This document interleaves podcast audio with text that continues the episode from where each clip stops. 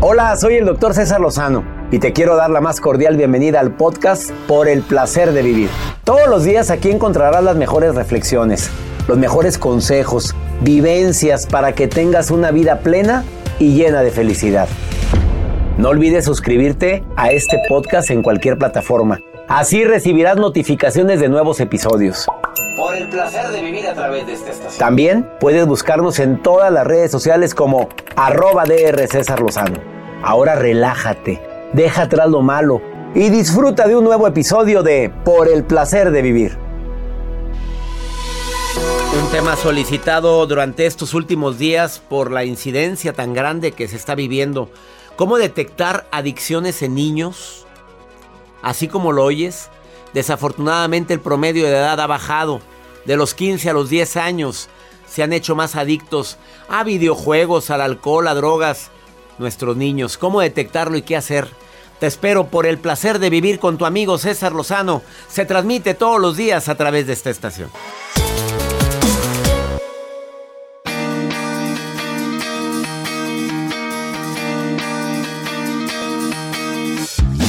Ahora sí, como dicen, a petición del público, un tema que desafortunadamente es más común de lo que creemos. A ver, si sabes de alguien que lo está viviendo o tú lo estás viviendo, por favor quédate conmigo. Probablemente dices, no hombre, qué esperanzas que mi hijo vaya a tomar alcohol si tiene 10 años. Que mi hija a los 15 esté drogándose. Jamás, no, es estudiosa, es bien linda, sí.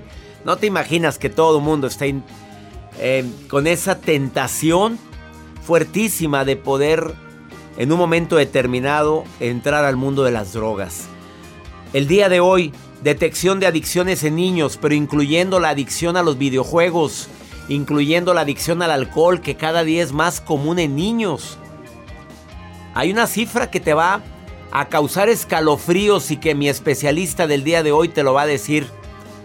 Ahorita me lo comentó antes de iniciar el programa y dije, ¿qué? ¿Así? Te vas a quedar tú cuando te diga una cifra en un ratito más.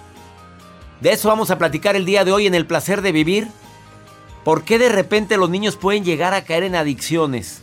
A ver, la pregunta más fuerte, aunque duela, señoras, señores, es qué he hecho yo o qué he dejado de hacer yo para que pudiera caer mi hijo en drogas. No, no, no quiero que te sientas también con la culpabilidad y que por mi culpa, por mi culpa, por mi gran culpa. No, pero a veces nos faltó comunicación. Probablemente no nos dimos cuenta a tiempo. Probablemente dejamos y no pusimos límites cuando era el momento. ¿Desde cuándo empieza la prevención? Desde que están chiquitos, hombre, desde que son niños, en etapa preescolar, desde que el niño empieza a amar, empieza a expresar. Desde ahí es el momento de empezar con la prevención. Por favor, quédate conmigo en el placer de vivir porque te prometo que vamos a hablar de algo que te puede, te puede ayudar a ti o a un sobrino o a la hija de un amigo, a tu, a tu nieto o puede ayudarle probablemente al ahijado que te estás enterando que está pasando por esta situación. Probablemente no directo a ellos, pero sí a los papás de ellos. ¿Por qué de repente empiezan? Por encajar en un grupo. Pues no se sienten parte de y como todos fuman y empezaron a fumar cigarros y luego les ofrecieron otro de marihuana y dijeron pues, pues todos, todos, no empieces. Y pueden consumir drogas para ser aceptados. Hay otras razones que te voy a estar comentando el día de hoy. A ver, todas las preguntas que tengan, es el momento de hacerlas. Más 52. Es un WhatsApp, ¿eh? Mándamelo a WhatsApp, nota de voz o mensaje escrito. Apúntalo rápido. Más 52 81 28 610 170. Son tantos los mensajes que recibo que es el momento que te quedes y escuches el programa de principio a fin. Quédate con nosotros. Iniciamos por el placer de vivir.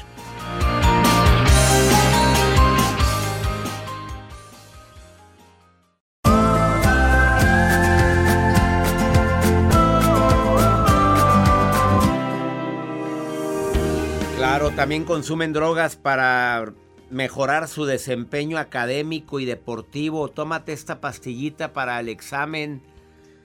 Ya, caray, si desde que yo estudiaba medicina ya se circulaban esas cosas y estamos hablando de historia patria.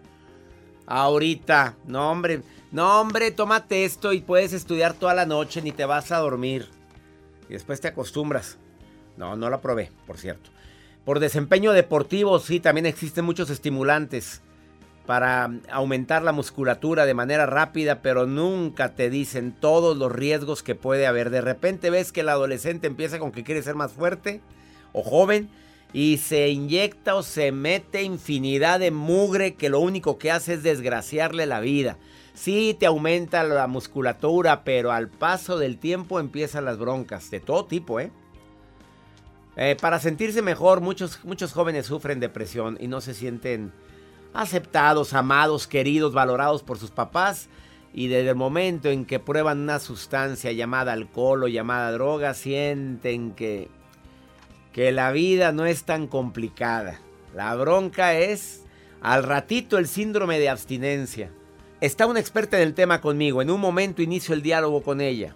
Ella es Reina Cavi. Y viene con cifras bastante fuertes, pero también con soluciones a estos problemas. Elizabeth, me mandaste un mensaje. ¿Lo puedo leer rápidamente el mensaje que me acabas de enviar? Sí. Te acabas de separar, un esposo celoso, adicto a las drogas, te llegó a golpear, tenías 17 años con él. Con él, ajá. Tienes eh, tres hijos, pero dos de tus hijos no quisieron venirse. Conmigo. Contigo, se quedaron dos de ellos. ¿Qué edad, ¿Qué edad tienen estos dos hijos que se quedaron con tu esposo celoso, adicto a drogas? Este, doctor, me da muchísimo gusto eh, hablar con usted. la verdad es que me superurge un consejo. Todas las noches he estado viendo sus, sus, pues todo lo que sube en YouTube, en Facebook, este, y eso siento que me ha estado un poco nutriendo el alma. Mis hijos tienen 14 y mi hija tiene 15 años. Este, él era una persona, es una persona súper, súper celosa este, con decirle que ni amigas me dejaba tener, de hecho, pues mi celular, todo lo que he estado viendo es por el celular de mi hijo. Eh, la verdad es que sí sufrí muchísimo y pues lo que más me duele es que mis hijos no se hayan querido venir conmigo a pesar de las cosas. A ver, tienes, tienes tres hijos, pero ¿cuáles son los dos que no quisieron venirse? ¿Los de qué edad? Los de 14 y 15 años. ¿Y qué razón te dan? Pues que no, que ellos iban a estar ahí con él, este, porque pues aparte él es una persona muy, pues que les lava muchísimo el cerebro de decirles que yo era una mala madre, eh, que yo era una mala esposa, o sea, no, no, no, no se imagina cómo les lavó fácilmente el cerebro a ellos. Y aparte yo había hablado con mis hijos y ellos me dijeron, no, yo no me voy contigo, yo me quedo con mi papá, porque pues él va a estar solo. Y muchas veces se lo dije a él, si no cambias te vas a quedar solo, si no cambias te vas a quedar solo. Y pues... ¿Tienes contacto, tienes contacto con tus dos hijos? ¿Sí, sí tienes eh, relación con ellos? ¿Los ves? No, porque tampoco no los deja. Eh, la semana pasada fui a buscarlos y mi hijo con un temor salió y ya me empecé a platicar. Yo quería ver cómo se sentía y salió gritando y empezándole a decir que qué estaba haciendo con esa pete vieja. O sea, así gritándole y mi hijo para pronto se paró y se metió.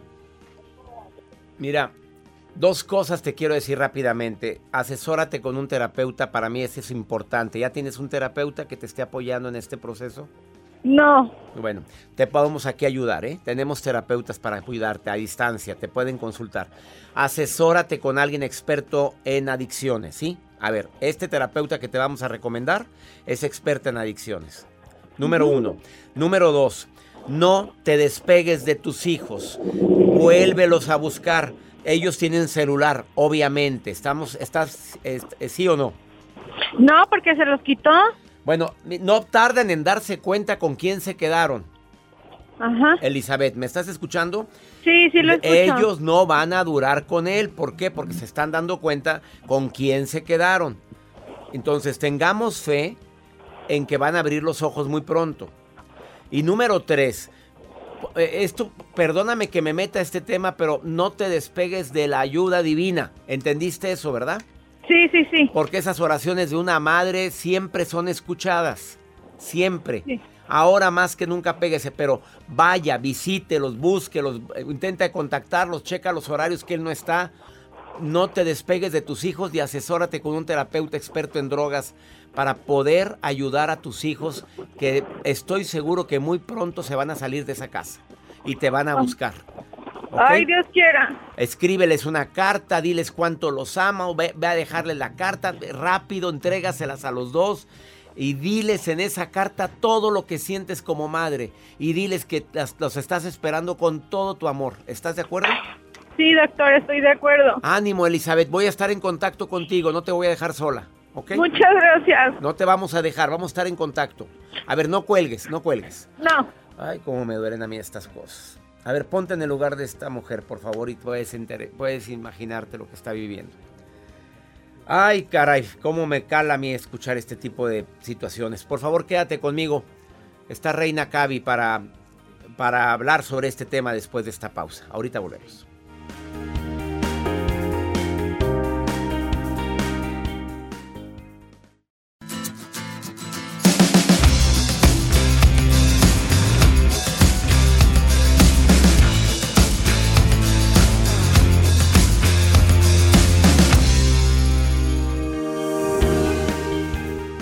Podemos imaginarnos el desgaste tan grande que un padre o una madre puede sentir al sospechar que su niño o su adolescente o joven puede estar inmerso en el mundo de las drogas.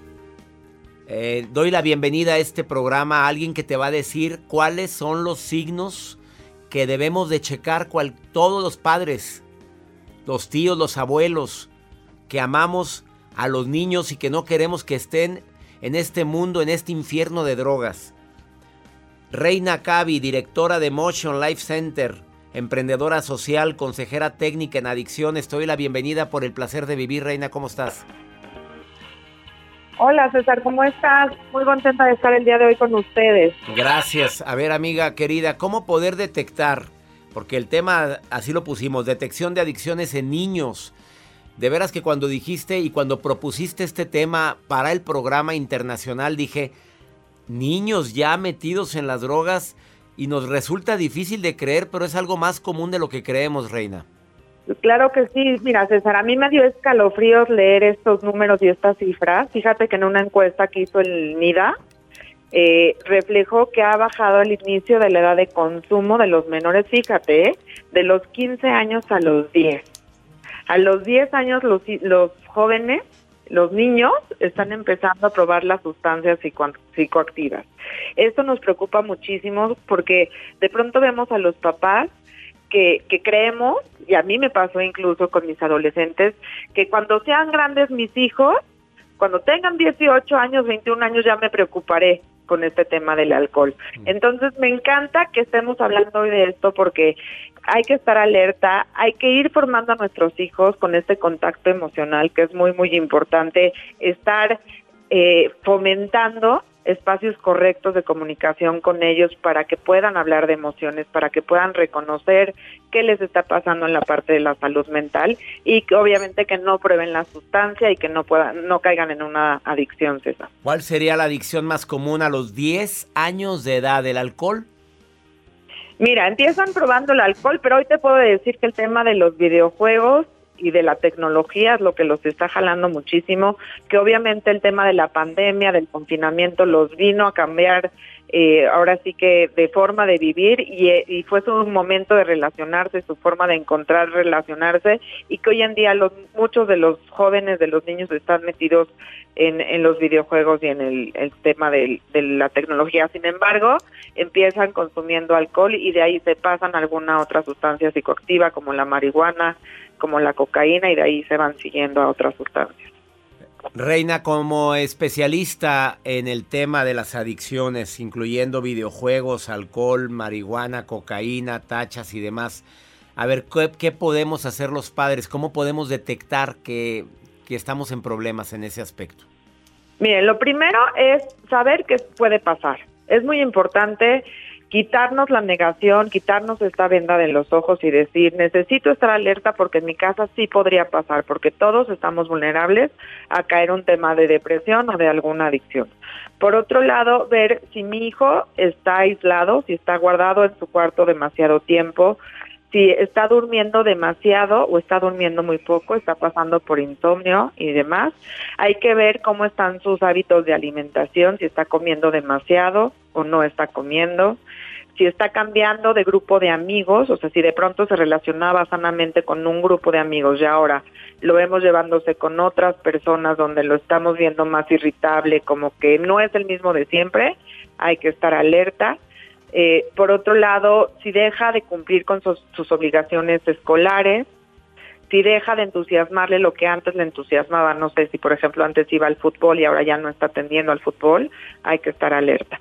Ahora, sé que da mucho miedo tocar estos temas, pero lo bueno es que también hay muchas cosas por hacer para ayudarlos desde mucho antes para que no caigan en una adicción, César. Y creo que es nuestra responsabilidad como padres de familia eh, poder también hacer cosas para prevenir, porque muchas veces nos preocupamos cuando ya nos llega la ola, cuando ya el niño ya probó el alcohol, cuando ya no sabemos qué hacer. Entonces, ¿te gustaría que hablemos de eso? Sí, por favor, a ver, eh, nada más repito los signos. Eh, el aislamiento, duerme poco, hábitos alimentarios, está comiendo mucho o está comiendo poco.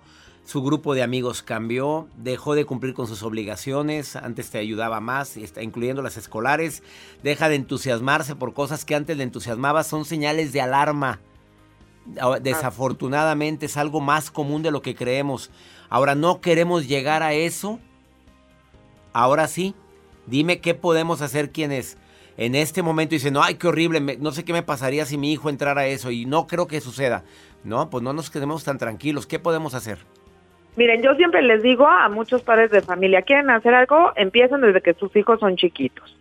Empiecen a hablar de emociones, fomentemos poder eh, hablar de las mismas, porque muchas veces si preguntamos a la gente cómo estás, estoy bien o estoy mal, eso no nos funciona.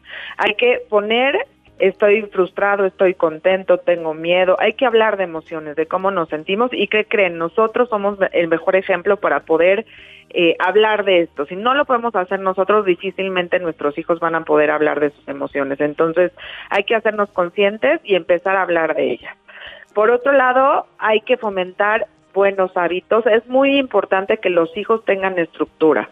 Ahorita, por ejemplo, si hay gente que no ha podido regresar a la normalidad, a las escuelas, a la rutina, es muy importante que fomentemos una rutina diaria a qué horas se paran, a qué horas comen, a qué horas se duermen, porque muchas veces lo que hacemos es dejamos el tiempo libre. Y es verdad, César, que la ociosidad es la madre de todos los vicios. Y los niños necesitan estructura, la piden a gritos, entonces hay que generarles una agenda diaria. Por otro lado, hay que fomentar espacios de comunicación asertiva. Acuérdense que no es lo mismo llegar y decir, pues no pruebas el alcohol porque lo digo yo, no porque soy tu padre, no. A ver, sentémonos a la mesa, fomentemos la comunicación, abramos los espacios para escuchar a nuestros hijos sin juzgar, sin decirle es que esto está mal, hay que escuchar también. La información que ellos nos brindan es súper valiosa. Entonces hay que fomentar estos espacios de comunicación, hay que eh, empujarlos a que sigan haciendo deporte, hay que cuidar su núcleo social, ver, ver cómo se siguen eh, eh, socializando, socializando con el grupo de amigos. Tristemente esta pandemia también cambió muchísimo a la dinámica de ellos y también están en una etapa perdón por la palabra, pero de estrés y de sufrimiento porque no están conviviendo con quienes convivían normalmente. ¿Estás de acuerdo conmigo? 100%. ¿Y qué crees, César? No nada más ellos, sino nosotros como padres también. Entonces también estamos todos contenidos metidos en una misma casa donde está habiendo estrés, donde hay eh, angustia, miedo, depresión. Entonces yo les digo a quienes nos están escuchando, César, eh, antes que verlos a ellos, hay que ver cómo estamos nosotros. Si nosotros estamos gritando en casa, estamos ansiosos. No ya se lo transmitimos. Reina, no me vayas a colgar. Mira, me hay muchas preguntas del público mientras estás hablando. Em, después de esta pausa, todos los que tengan preguntas, vamos a contestarlas. Hay muchas que se están repitiendo.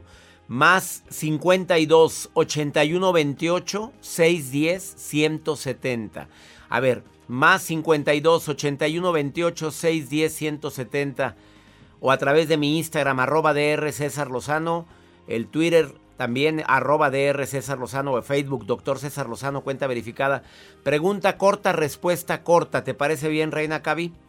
Perfecto. Si alguien también quiere contactar a Reina, diles rápidamente cómo te pueden contactar en Facebook. Me pueden encontrar como Reina Cavie o como Emotions Life Center, ahí nos pueden escribir, vamos a resolver todas sus dudas. Reina Cabie, es K-H-A-B-I-E,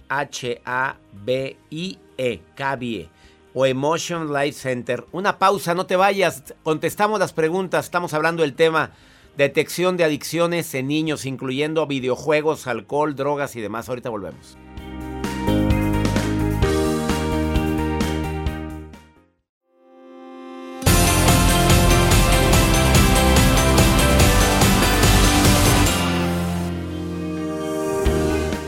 Muchísimas preguntas y quiero aprovechar el tiempo al máximo. Reina Cavi, que es eh, directora de Motions Life Center, que apoya a personas que están en el mundo de las drogas, de las adicciones.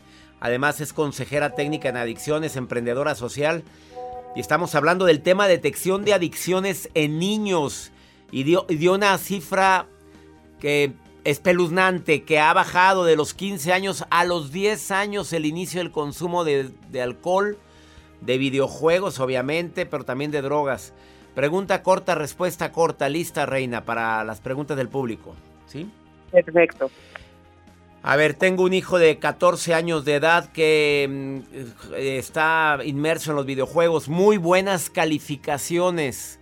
Cuando dijo tu invitada, deja de cumplir sus obligaciones, él lo único que protesta es en relación con hacer las eh, labores del hogar, pero esta, saca muy buenas calificaciones. Pero nos amenaza con que se quiere quitar la vida porque le hemos quitado el celular en dos ocasiones como castigo por estar todo el día pegado a los videojuegos en el celular. Estoy desesperada, no sé qué hacer, ya van dos veces que se quiere matar. Ok, atentos a todos los padres de familia. Es muy, muy importante poner límites en casa. Y eso incluye los aparatos de tecnología, los videojuegos, eh, yo le recomiendo a ella que sí negocie con él, o sea, que sí haga una lista de responsabilidades que tiene que cumplir, con consecuencias si no las cumple, y si él sigue amenazando, o sea, no es normal que un niño, un menor de edad, amenace con el tema del suicidio. Es importante buscar ayuda y no dejar a un lado nuestra responsabilidad de poner límites en casa. Si los hijos no cumplen con ellos, hay que poner algún tipo de, consecuencia. A ver, como él dice, ella dice, cumple muy bien en la escuela. ¿La negociación de dos horas al día en videojuegos es correcta? Si ya cumplió todas sus obligaciones, sí. En el momento que él trata de excederse, ya se aplica la, la consecuencia.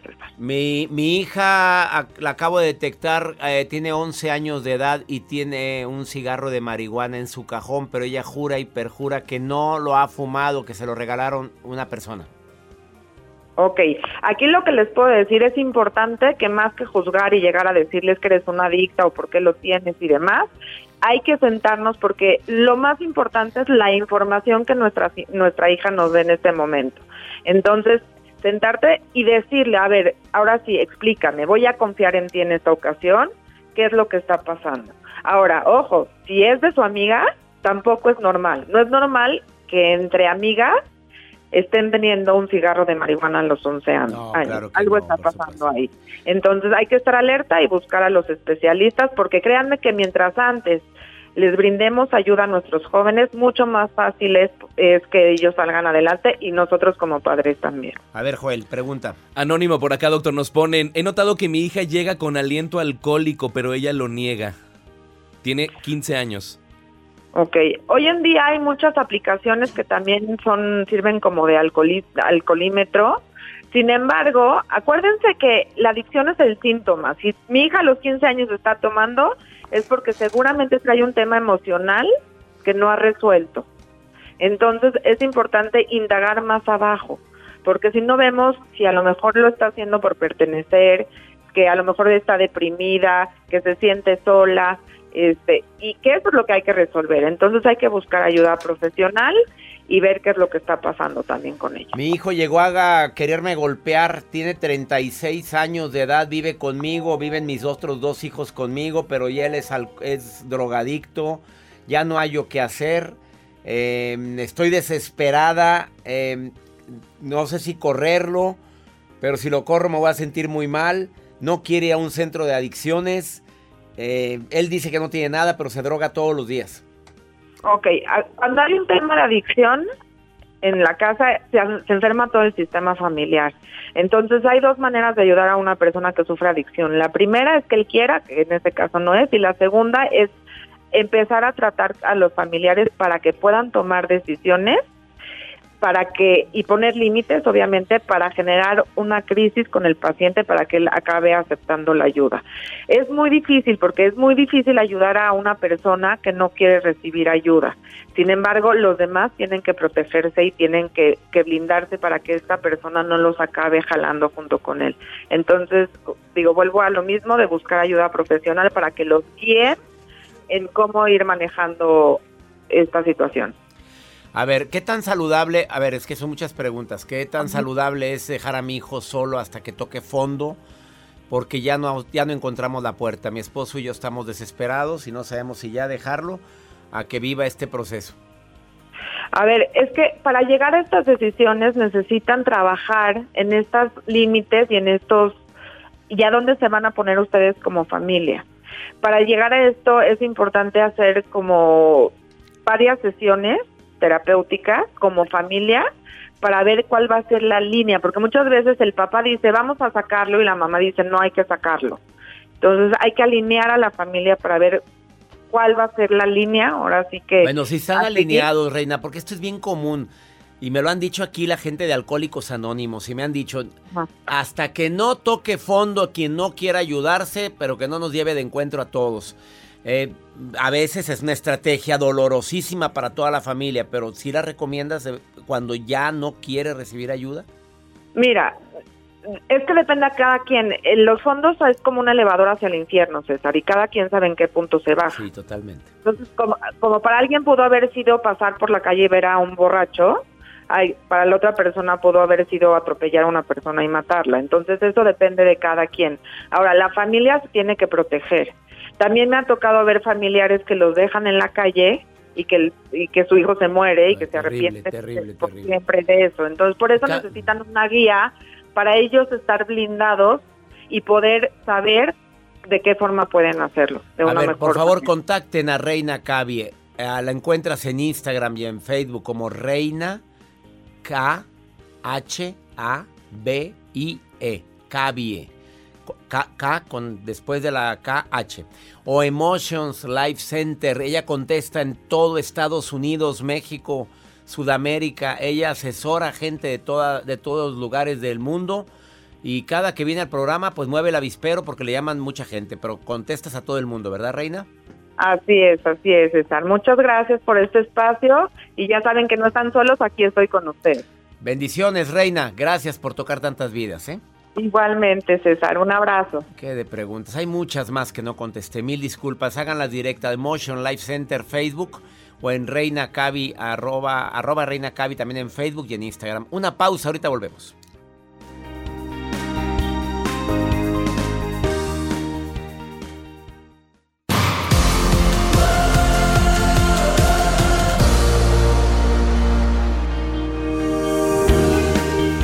Gracias a mi gente en Richmond, Arizona, Oklahoma. Muy pronto nos encontramos. La gira 2022 de un servidor. Bueno, 2021-2022. Mi reencuentro contigo por el placer de vivir. Va a ser una conferencia, la mejor de todas. Eh, por favor, quiero que estés pendiente de mis redes sociales para que sepas cuándo se publican ya las fechas en Richmond, Arizona, Oklahoma, Nueva York, Dallas, Houston. Ya pronto reiniciamos. Eh, después de esta temporada de reflexión, de crecimiento, de estrés, de ansiedad, pero que con la ayuda de Dios vamos a poder reintegrarnos y sobre todo volver a abrazarnos todos, ¿eh? Vamos con pregúntale a César, una segunda opinión, ¿cómo ayuda, eh? Con una mamá que se la pasa enojada, ¿qué hago con ella? Mira lo que me preguntan. Más 52 81 28 610 170. A ver, Joel, pon la pregunta. Tengo una mamá que siempre se la pasa enojada y triste desde que mi papá se fue. Ya han pasado casi 7 años de esto y ella no puede superarlo. ¿Qué puedo hacer? Porque no quiero dejarla sola, pero no puedo con su carácter. Me lastima mucho y yo no tengo la culpa de nada. Espero su consejo, doctor. Pues está sufriendo, obviamente, y siempre será tu mamá. Se fue su papá, tu papá de la casa ya siete años, y ella no lo supera. Imagínate nada más qué amargura está viviendo tu mamita. A ver, yo te podría decir, mándala, dile que se enoje con su carácter a otro lado, pero es tu mamá. A ver, mamá, yo te quiero mucho. Sí, pero yo no, yo estoy que me quiero morir. Yo te amo, mamita. Yo te quiero. A ver qué puedo hacer por ti hoy. Quiero que me dejen sola. Ok, mamá, si necesitas algo me dices. Llénate de paciencia, amiga querida. Desafortunadamente, ella no ha superado la ausencia de tu papá. Se tomaron decisiones por alguna razón que probablemente hasta tú desconoces. Y claro que está muy lastimada. Tú no eres culpable, de acuerdo, y repítetelo uno y otra vez. Ahora yo puedo estar ayudándote, mamá, pero no embarrado. Aquí estoy por si algo necesitas. No sé si tú vives con ella, dices no puedo, no quiero dejarla sola, pero no puedo con su carácter. No sé qué edad tengas. Claro que puedes independizarte y visitarla. Claro. Y si tu corazón te lo dicta, lo puedes hacer. Y tienes que hablar con ella. No es por ti, mamita. Es por mí. Porque creo que ni tú estás a gusto ni yo tampoco. Y aquí tenemos que tener respeto. Hay que marcarle límites también a la madre y al padre. Mamita, te quiero mucho, pero no me hables así. Mamita, te quiero mucho, pero no me faltes al respeto porque yo no te lo falto a ti. Eso es básico. Se oye raro, pero es la verdad. Espero que te sirva mi, mi recomendación. Y ya nos vamos. Mi gente linda que compartimos el mismo idioma. Que mi Dios bendiga tus pasos, tus decisiones. El problema no es lo que te pasa, es cómo reaccionas a eso que te pasa. Ánimo, hasta la próxima. La vida está llena de motivos para ser felices. Espero que te hayas quedado con lo bueno y dejado en el pasado lo no tan bueno. Este es un podcast que publicamos todos los días, así que no olvides suscribirte en cualquier plataforma para que recibas notificaciones de nuevos episodios. Pasa la voz, aprende a vivir una vida plena y a vivir feliz. Comparte el enlace o búscanos en las redes sociales como arroba DR César Lozano. Y te doy las gracias por compartir conmigo estos minutos para mejorar tu vida, aquí en el podcast de Por el Placer de Vivir.